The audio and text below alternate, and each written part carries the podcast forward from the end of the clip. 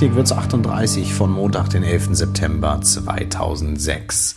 Die Entscheidung von Michael Schumacher aufzuhören mit seiner Rennfahrerkarriere ist entschieden. Er wird definitiv Ende des Jahres aufhören. Technik wird sie nicht. Wir starten gleich los in die neue Sendung mit So funktioniert HTML, der zweite Teil, die zweite Vorlesung aus dem Buch von Peter Müller.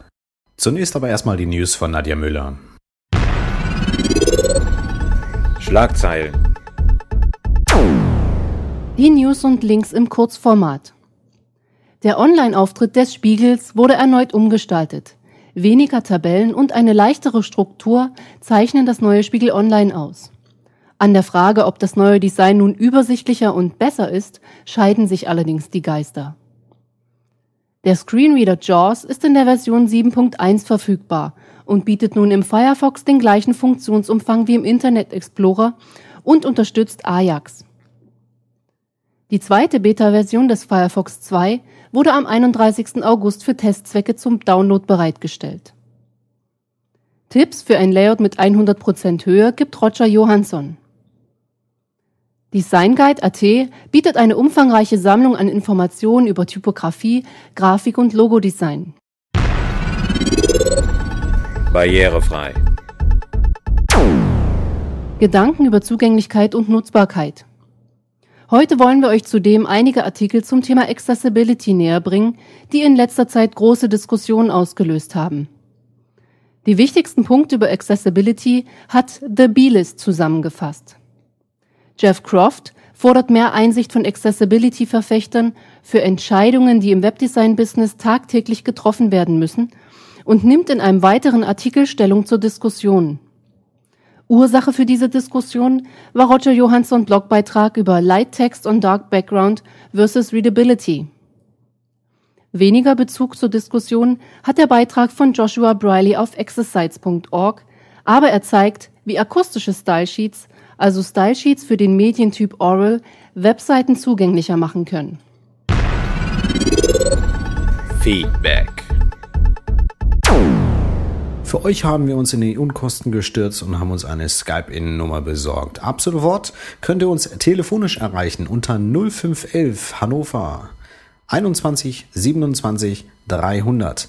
In Hannover die 0511 21 27 300 und könnt uns gegebenenfalls zum Ortstarif eine Nachricht hinterlassen. Unsere Voicebox 0511 21 27 300. Ruft bitte an, hinterlasst uns eure Kommentare und lasst uns eure Stimme hören. Wenn ihr einen Beitrag für die Sendung habt, spricht ihn bitte auch auf unsere Voicebox und wir bringen das dann in der Sendung. Also nochmal, Skype-In-Nummer 0511 21 27 300. XHTML und CSS. So funktioniert HTML.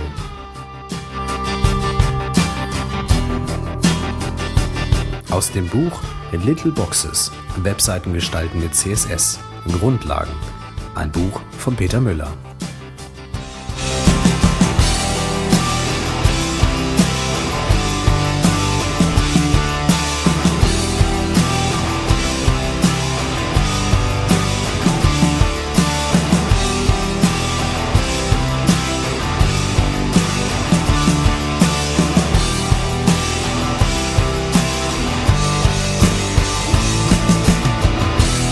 Drei Missverständnisse sind so weit verbreitet, dass sie hier kurz korrigiert werden sollten. HTML ist eine Programmiersprache. HTML wird nicht programmiert, sondern schlicht und einfach geschrieben. HTML-Quelltext zu schreiben kommt besonders Einsteigern oft vor wie Programmieren, weil es auf jedes Zeichen ankommt, aber das ist bei Diktaten auch so. Und die werden auch geschrieben und nicht programmiert. HTML ist eine Seitenbeschreibungssprache. HTML beschreibt nicht, wie eine Seite aussieht. HTML strukturiert sie lediglich. Gestaltet wird sie mit CSS, den Cassetting Style Sheets. Seitenbeschreibungssprachen sind etwa PostScript oder PDF. HTML dient zum Gestalten von Webseiten. Gestalten mit HTML ist wie Malen mit Handschellen. Dieser Satz gilt heute genau wie vor zehn Jahren. Wichtig beim Aufbau einer Webseite ist die Trennung von Inhalt und Gestaltung. HTML erstellt wie gesagt die rechteckigen Kästchen und füllt sie danach mit Inhalt. Gestaltet werden sie mit CSS. Diese strikte Aufgabentrennung eröffnet später ungeahnte Möglichkeiten.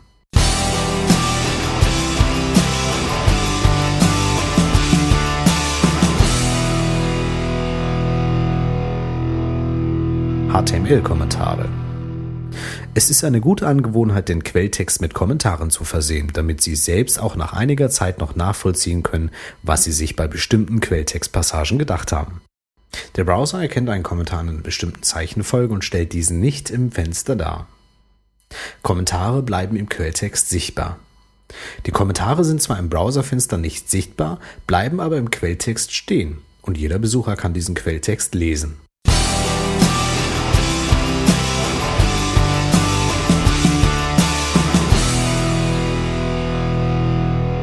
Jeder Webseite vorhanden das Grundgerüst. Der Quelltext einer Webseite lässt sich grob in vier Abschnitte aufteilen. Doctype steht ganz am Anfang in der ersten Zeile. Das Stammelement HTML, das Head und Body enthält. Der Vorspann Head mit Title der Webseite und Elementen wie zum Beispiel Meta. Body mit dem Inhalt, der im Browserfenster dargestellt wird. Die Einzelteile bilden zusammen das HTML-Grundgerüst, das einer Webseite wie ein Skelett eine unsichtbare Struktur gibt und sie zusammenhält.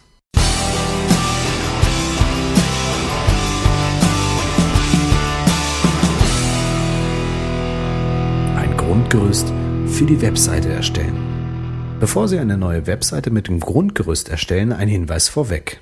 Doctype hat eine extrem unübersichtliche Syntax und falls der Editor die Zeile nicht schon hingeschrieben hat, kopieren Sie sie am besten in den Quelltext, um Tippfehler zu vermeiden. Kopiervorlagen finden Sie zum Beispiel in Self-HTML.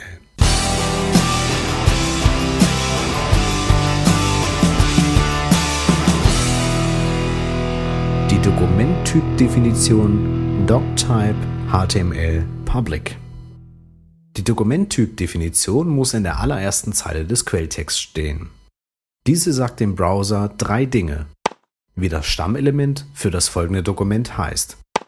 Welche HTML-Version benutzt wird. Und wo das dazugehörige Grammatikbuch zu finden ist. Wenn kein Doctype angegeben ist oder die abschließende URL zum Grammatikbuch fehlt, wechseln einige Browser in den sogenannten Quirks-Modus dem Pfusch-Modus, was unter Umständen drastische Auswirkungen auf die Darsteller der Webseite haben kann.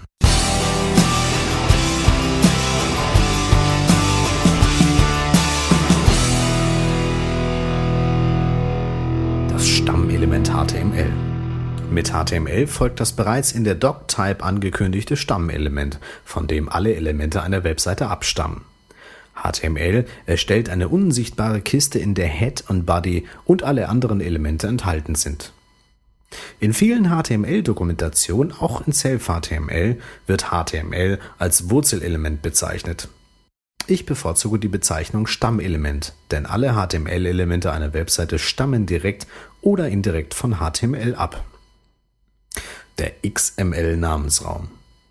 Der Zusatz XML-NS definiert den sogenannten XML-Namensraum, der eine weltweite Einmaligkeit von Element- und Attributnamen sicherstellen soll. Es ist momentan nicht wirklich wichtig zu verstehen, was genau das ist und bewirken soll. Die Angabe gehört in XHTML der Vollständigkeit halber dazu. Das Attribut Lang schließlich gibt die Sprache an, in der die Webseite geschrieben ist. Lang ist ein sogenanntes Universalattribut was bedeutet, dass es in vielen HTML-Elementen benutzt werden kann. Zukünftig wird Lang durch XML-Lang ersetzt, was aber wiederum einige aktuelle Browser nicht verstehen. Kurzum, wenn Sie mit Lang eine Sprache für ein HTML-Element definieren, sollten Sie XML-Lang gleich dazu schreiben. Ist zwar umständlich, aber oft kommt es nicht vor.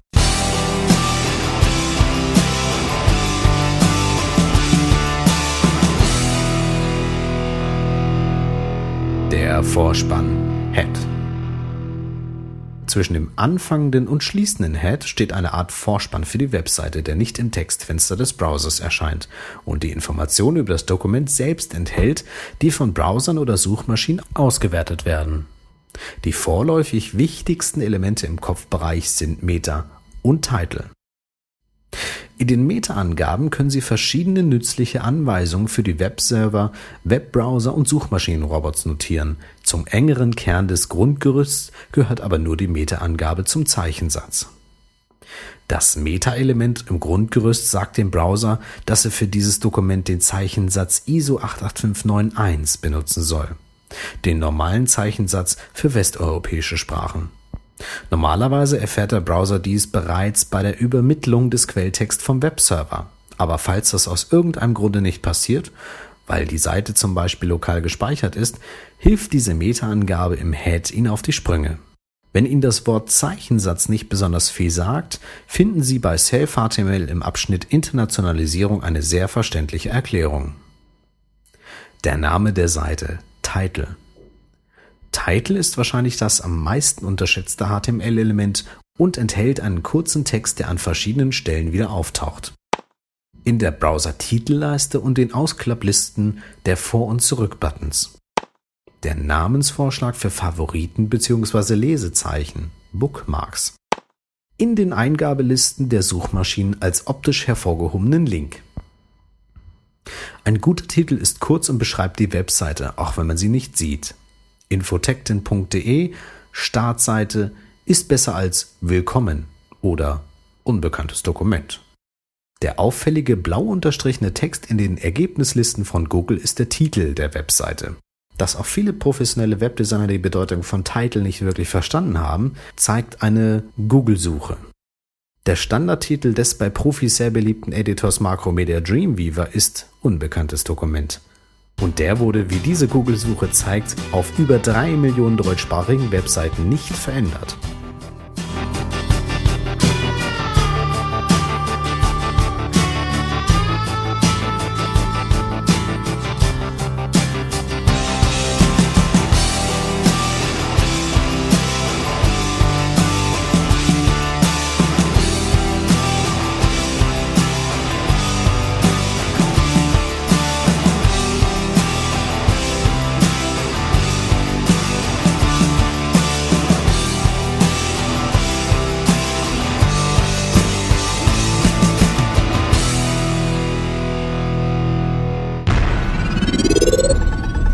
Hintergründe. 127 von 376 Webseiten haben sich für den Feintest der Biene 2006 qualifiziert. Die Aktion Mensch und die Stiftung Digitale Chancen, die den Wettbewerb bereits zum vierten Mal veranstalteten, sind mit dem Zwischenergebnis des Wettbewerbs für die besten deutschsprachigen barrierefreien Webseiten sehr zufrieden. Die neuen Wettbewerbskategorien haben sich bewährt bestätigt Jutta Groll, Geschäftsführerin der Stiftung Digitale Chancen. Eines unserer Ziele ist es, die Vergleichbarkeit der Wettbewerbsbeiträge zu verbessern. Das gelingt durch die neuen Kategorien. Die eher kleinen Angebote müssen nicht mehr mit komplexen Webseiten konkurrieren und in allen Bereichen sind die vielversprechenden Kandidaten dabei. Auch die Qualität der Beiträge ist nach Angaben der Veranstalter deutlich gestiegen. Vielen Einreichern geht es nicht mehr nur darum, die formalen Kriterien der Barrierefreiheit zu erfüllen, sondern diese gut und kreativ umzusetzen, lobt Iris Cornelsen, Projektleiterin für die Biene bei der Aktion Mensch, die diesjährige Einreichungen. Dadurch werde auch deutlich, dass einige Anbieter sich intensiver mit dem Thema Barrierefreiheit auseinandersetzen als andere, so Cornelsen weiter. Eine positive Tendenz sehen wir bei Behörden und öffentlichen Auftraggebern.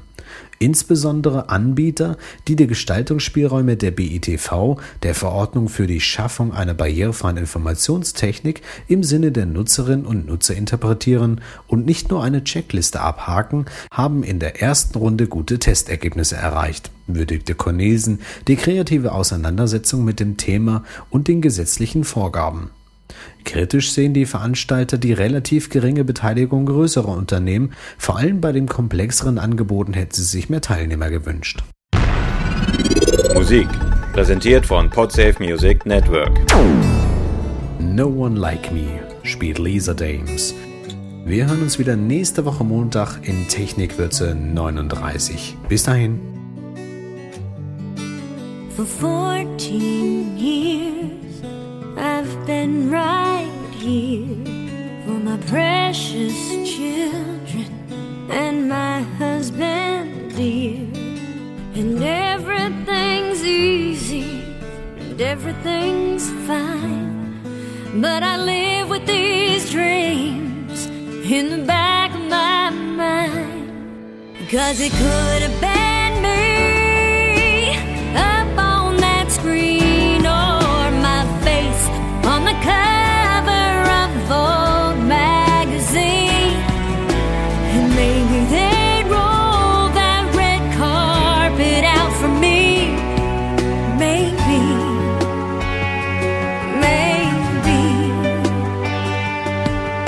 but not for this wife and this mother. Maybe for someone, but not for this no one like me.